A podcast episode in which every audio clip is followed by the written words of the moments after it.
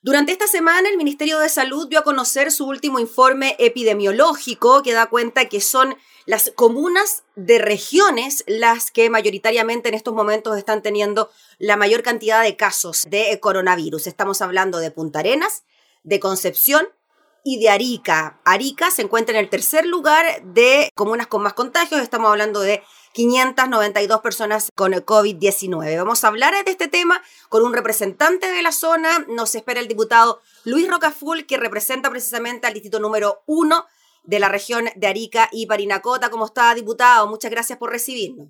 ¿Qué tal, Gabriela? Muy buenos días. Muchas gracias. Gracias, diputado. ¿Qué tan crítica es la situación en su comuna, diputado? Tuvieron, entiendo, si mal no recuerdo, una cuarentena al inicio, después salieron del desconfinamiento y ahora volvieron a estar en cuarentena, ¿no?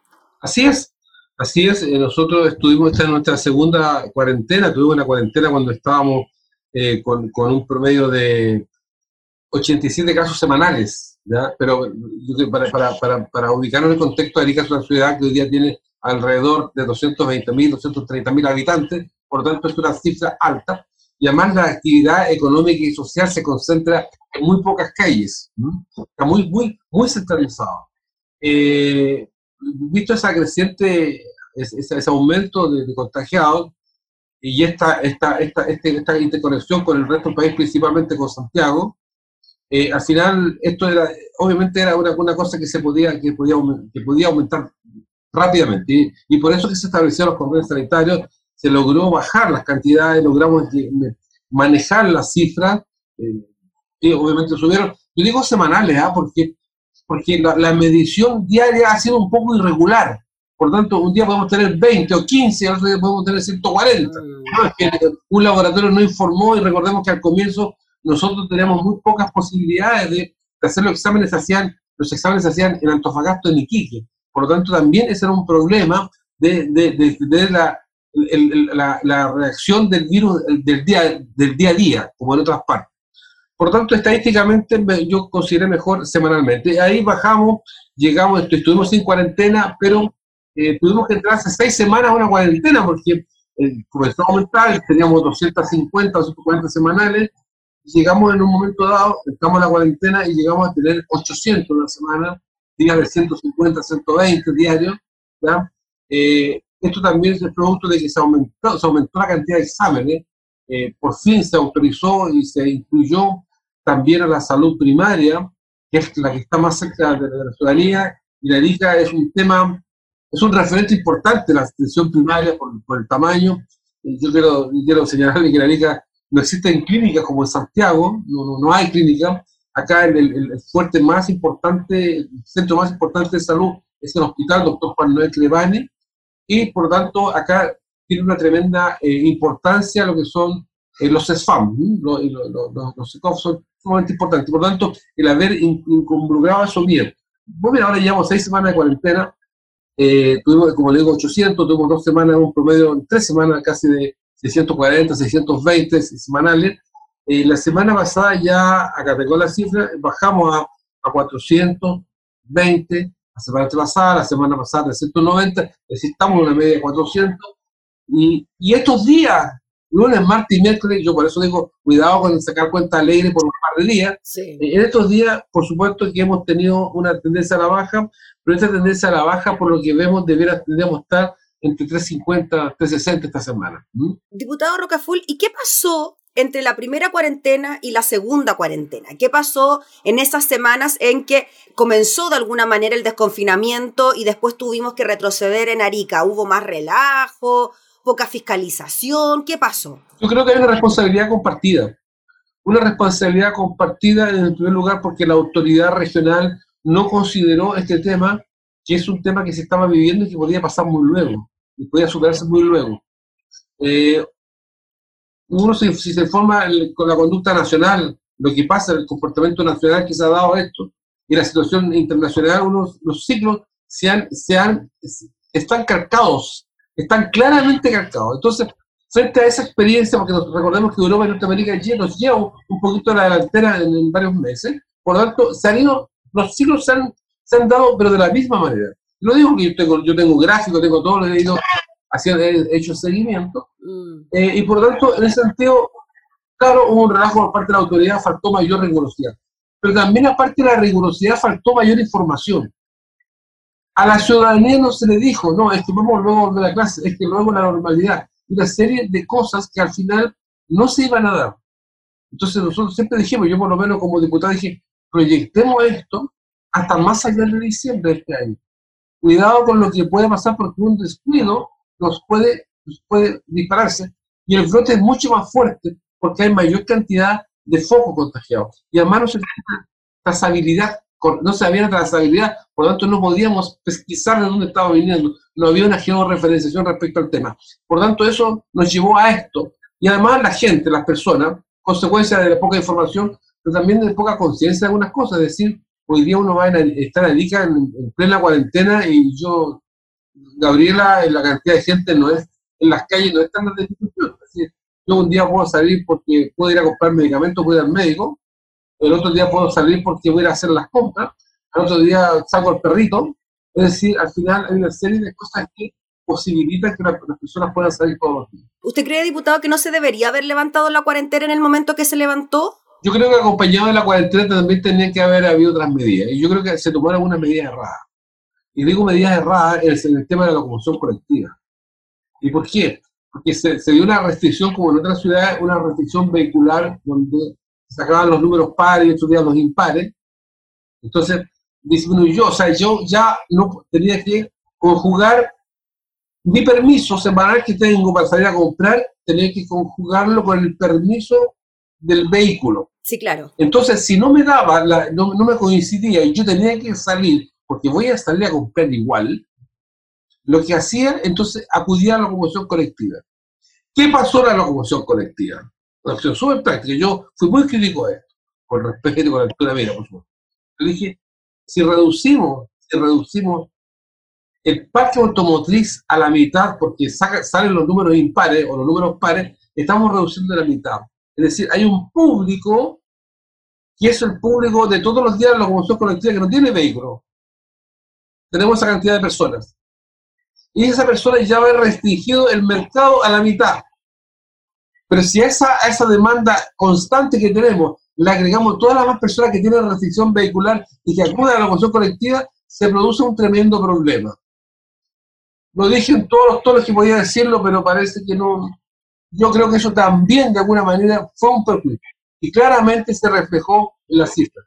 La semana pasada, ya, tanto insistir que su secretario de Transporte liberó a los vehículos de la, locomoción, de la, restricción vehicular. O sea, ya no hay restricción vehicular en Arica. Hay restricción, pero yo veo con temor hoy día las cifras, porque nosotros tenemos dos amenazas más que el resto. Primero, la amenaza, y es una amenaza también para el resto del país, ojo Arica es una ciudad que es muy dependiente del centro del país, como todos, somos un país centralizado, por lo tanto tenemos el ir y venir, en primer lugar. Usted se refiere, disculpe diputado, el ir y venir se refiere a trabajadores que viven en Santiago y que se desplazan hacia el norte o viceversa por motivo de trabajo, trámite, atenciones médicas, bueno. Viceversa trabajo, pero también un tema, hay un tema que tiene que ver con los trabajadores de las empresas mineras.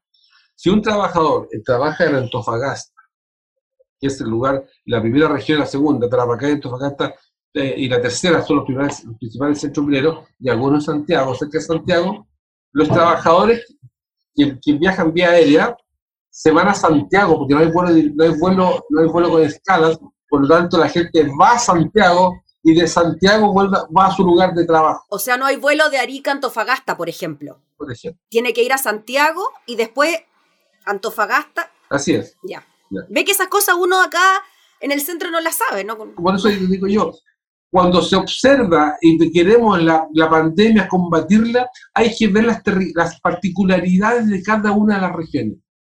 Y yo le pongo otro ejemplo, Gabriela, y gracias por esta oportunidad, porque nosotros tenemos otro problema que tiene que ver con los inmigrantes. Los inmigrantes, el, paso, el paso, el paso ilegal y por donde pueden, pueden ingresar ilegalmente al país es por tierra y la parte más vulnerable es Arica. Nosotros tenemos una extensa frontera desde mar a cordillera o de cordillera a mar, donde las personas hoy día, hoy día hemos visto que Perú no ha tenido un resguardo con su frontera. Hoy día Perú está en una situación muy crítica. Entonces la gente acude al sur del Perú porque sabe que está a un paso de llegar a Arica, a Chile. Entonces, ¿qué hace? La persona cruza la frontera por paso no habilitado. ¿Cuándo lo sorprendemos nosotros? Cuando está en el territorio nacional, cuando está en Chile, y nosotros no podemos deportarlo salvo un proceso que se realice, y no podemos decirle, no, no, lo devolvemos. ¿Por dónde lo vamos a devolver si la frontera está cerrada? Pero a la vez también tenemos control a 6 kilómetros de Arica, que es cuya, el resto del país. Entonces esa persona tiene que quedarse en Arica. Y esas personas necesariamente, en primer lugar, y, hay un protocolo sanitario para ello, necesariamente esas personas tienen que hacer la cuarentena.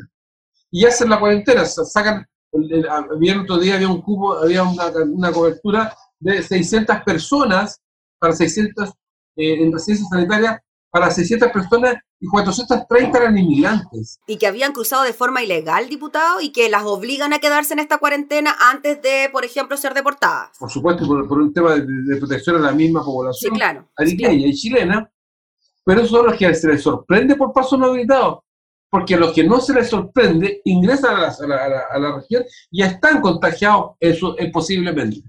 No hemos descartado en ellos. Entonces, ¿qué sucede? Que la persona termina la cuarentena, termina la cuarentena y esa persona, ese extranjero, queda en situación de calle inmediatamente. No tiene a dónde recurrir, no tiene dónde ir, y la persona hoy día se convierte, esas personas no se les, no se les exige cuarentena porque no, ¿cuál es su domicilio? Mm. Entonces, es una realidad y yo dije, esto, esto, eh, eh, eh, por favor, no estoy hablando contra los inmigrantes, no, no me considero una persona anti-inmigrante, lo que estoy hablando es que hoy día, frente a la amenaza sanitaria, frente a los problemas sanitarios que tenemos, hoy día ese, ese foco, esas personas no se han abordado como corresponde. Ese es uno, de los problemas. Por lo tanto, esas son las partes de amenazas que yo diría que ya tenemos y que tenemos que resolverlo. O sea, hoy día el Perú está en una grave situación eh, y eso eh, es complicado y uno ve con temor, se vienen las fiestas patrias. Sobre eso le quería preguntar, diputado Rocaful. Precisamente sobre eso le quería preguntar. Ayer cuando conocimos el informe del MinSal, se dieron a conocer informaciones que después incluso el gobierno tuvo que salir a desmentir, ¿no? Primero se dijo que se levantaban las cuarentenas prácticamente para el 17, 18 y 19, y después se dijo que no, que había que sacar un permiso especial y que se permitían las reuniones de hasta cinco personas dentro de casa, de hasta 10 personas en espacios públicos, y el eslogan, ¿no? De esta campaña es Fondéate en tu casa, así se llama, ¿no? Esta campaña. ¿Qué le parece a usted esa medida? ¿Qué le parece a usted lo que pueda ocurrir de ahora en adelante? Porque esto no va a pasar solo en las comunas que están en la etapa 2 o en la etapa 3. Entiendo yo que se va a poder realizar en todas las comunas. Yo, sacando un permiso que entiendo dura seis horas. Quizás puede ser una, una a veces siempre los parlamentarios buscamos de, expresar cosas que son poco, que son más populares que poco populares. Tenemos esta versión a, a ver, yo lo, pero yo lo voy, yo voy a decirlo con todas sus letras, no tengo temor en, que, es poco popular o muy popular. Se deben mantener las medidas de confinamiento de fiestas patrias, así como se mantuvo un 21 de mayo, que para el norte, por ejemplo, es muy importante, el 7 de junio para Arica es muy importante, ¿ya? Eh, como tal, tanto como las fiestas patrias. Por lo tanto, nosotros hacemos fiestas más grandes el 7 de junio que el, el 18, porque es cuando se recupera Arica, cuando se conquista Arica y todo lo demás, el Día de la Infantería, etcétera, etcétera. Sin embargo, para nosotros, eh, yo creo que eh, tener fiestas patrias, sobre todo en regiones donde somos, nos conocemos, tenemos más posibilidad de conocernos. Nosotros tenemos 108 fallecidos. Hay 108 familias hoy día que están muy complicadas. Entonces, celebrar cuando otras personas hoy día están sumidas en un dolor, me, a mí por lo menos, por favor no estoy criticando a nadie, pero a mí me parece un, poco, un, poco, un, poco, un poco empático, un poco consciente con ese dolor y de familias que han perdido dos integrantes, tres integrantes. Yo creo que una familia que perdieron a un hermano, o sea, perdieron al papá, a la mamá y a un hermano, o sea, a ese extremo. Entonces, yo creo que ahí, ahí no sé, eso es cada cosa cada uno. Pero vayamos a lo que la gente va a decir y no renuncia a lo que es la fiesta de, la, ciudadanía, la fiesta de la, independencia. Eh, a mí me parece que hay medidas, hoy día muy temprano escuché, por ejemplo, que se restringía o sea, se alargaba el toque de queda que va a ser a las 20 horas, a las 21 horas. No va a ser a las 22 horas, va a ser a las 21 horas. Es decir, fiestas patrias, yo digo, ¿qué sacamos con eso? Vamos a tener más detenidos. Vamos a tener más detenidos. Porque si hablamos de las 21 horas y el próximo sábado se adelanta la hora, es decir, el toque de queda va a ser a las 8 de la noche, hora biológica. O sea, nos vamos a poder reunir entre 5 a 10 personas en espacios cerrados abiertos, pero hasta las 8. hasta las 8. O sea, a las 6 de la tarde tiene que arrancar porque... entre lo que se demora en llegar a la casa. El paco y los vehículos y todo lo demás. Entonces yo, de verdad, yo sé que inevitablemente se van a producir, se van a producir más contagios. Debe haber un brote. Perdónenme, pero va a haber, va a haber un rebrote. ¿Y por qué cree usted, diputado Rocaful, de que el gobierno toma este tipo de, medidas, de fondéate en tu casa, que se suma también a que muchas comunas, por ejemplo, en la región metropolitana estén pasando al paso 3, donde ya hemos visto restaurantes abiertos, terrazas abiertas, ya no hay confinamiento los fines de semana y así suma y sigue. A ver, yo entiendo también que hoy día el confinamiento ha afectado bastante a la gente. Sí. Y es un tema que tampoco lo podemos, hay que tratar de equilibrar. Y hoy día eh, hay, hay, hay, problemas de salud mental fuertes. Eh, no sabemos cómo, cómo se va a dar en los niños este efecto de haberle sacado, imagínense un niño de, de 8 años haberle sacado el 10% de su vida de, de, de, sociabilidad, de convivencia con sus amigos, con sus compañeros, con todo lo demás, es haber sacado esa parte, y sacarlo de la casa, volverlo, el niño chico, ese apego que, que, se, que, se, las mamás y los papás lucharon por, por este proceso que se vive para que el niño logre cierta autonomía, eso se ha retrocedido, una serie de cosas. Mm. Y está para otro programa, pero lo que quiero decir es que también el gobierno trata de conjugar las autoridades estas dos cosas. Y, por actividades debiera darse un poco más de libertad. Pero esta libertad que hay que tomarla con conciencia, con respeto, eh, respecto a lo que está sucediendo al, el momento que estamos viviendo. Acá nadie ha salido de la pandemia, el país está sumido en la pandemia, los extremos norte y sur están hoy día con focos fuertes, por lo tanto yo creo que la mirada a Vitacura y Las Condes no es la mirada de Chile, es la mirada de algunos sectores. Y creo, sin temor a equivocarme lo que voy a decir, pero creo que este, este desconfinamiento parcial de Santiago me parece que es un tremendo error. O es todo uniforme hacia el desconfinamiento del nada. ¿Y por qué lo digo? Por una razón muy importante. Porque Santiago no es que esta acá, esta acá, está el virus y acá no está. Las comunas están internacionales, los trabajadores de patronato, que si ellos viven en otra parte, no viven necesariamente cerca. Y lo otro que tiene un foco de actividad económica fuerte, turística y todo lo demás, aunque no lo quieran, pero hay un vínculo con la quinta región con Valparaíso. Hemos tenido, ¿cuántos? 200 casos ayer, 240 casos. De hecho, Viña del Mar y Valparaíso también están consideradas como una de las comunas importantes, para que se haga una idea. En este orden, ¿ah? Punta Arenas, Concepción, Arica, Antofagasta, Coquimbo, bueno, Puente Alto, Chillán, Valparaíso. O sea, de todas maneras hay una incidencia. Entonces yo veo que se están sacando cuentas alegres y que en esto va a haber un rebrote muy fuerte. Recordemos, recordemos a Concepción, Concepción la ciudad ejemplar, miren, está pero espectacular, todo, hicimos el trabajo pero de película. Magallanes nos pasamos el trabajo y volvemos nuevamente. Y el alcalde de Punta Arenas lo dijo, ¿ah? lo escuché yo en alguna ocasión cuando dijo, a nosotros nos está pasando esto antes porque el virus nos llegó antes, pero lo más probable es que esto pueda ocurrir también en Santiago cuando se comience la etapa de desconfinamiento y surjan los rebrotes. Ahora, ojalá no retrocedamos, pero al parecer todo indica Arica, Punta Arena, que la cosa tiende a eso. Yo creo que acá, acá, claro, todos, todos, todos sabemos todo, o sea, todos nos creemos lo, lo, lo todo, y que caemos a veces en eso, pero, pero uno mira como autoridad, mira que ciertas cosas, eh, uno mira la experiencia eh, eh, extranjera, las mismas experiencias que se han dado en nuestro país, en algunas regiones, y considero que acá es súper importante, uno, que tiene que ver el, tema, el, tema de la conciencia, el tema de las personas, primer punto, lo, que estamos viviendo y lo que puede desencadenar. Segundo lugar, es lo que tiene que ver las medidas sanitarias que toman y la, y la comunicación a la ciudadanía. Tercero, tiene que ver con las particularidades. No todas las regiones son iguales por, por lo que yo he expuesto mm. someramente. Y, y, por último, acá hay un tema económico.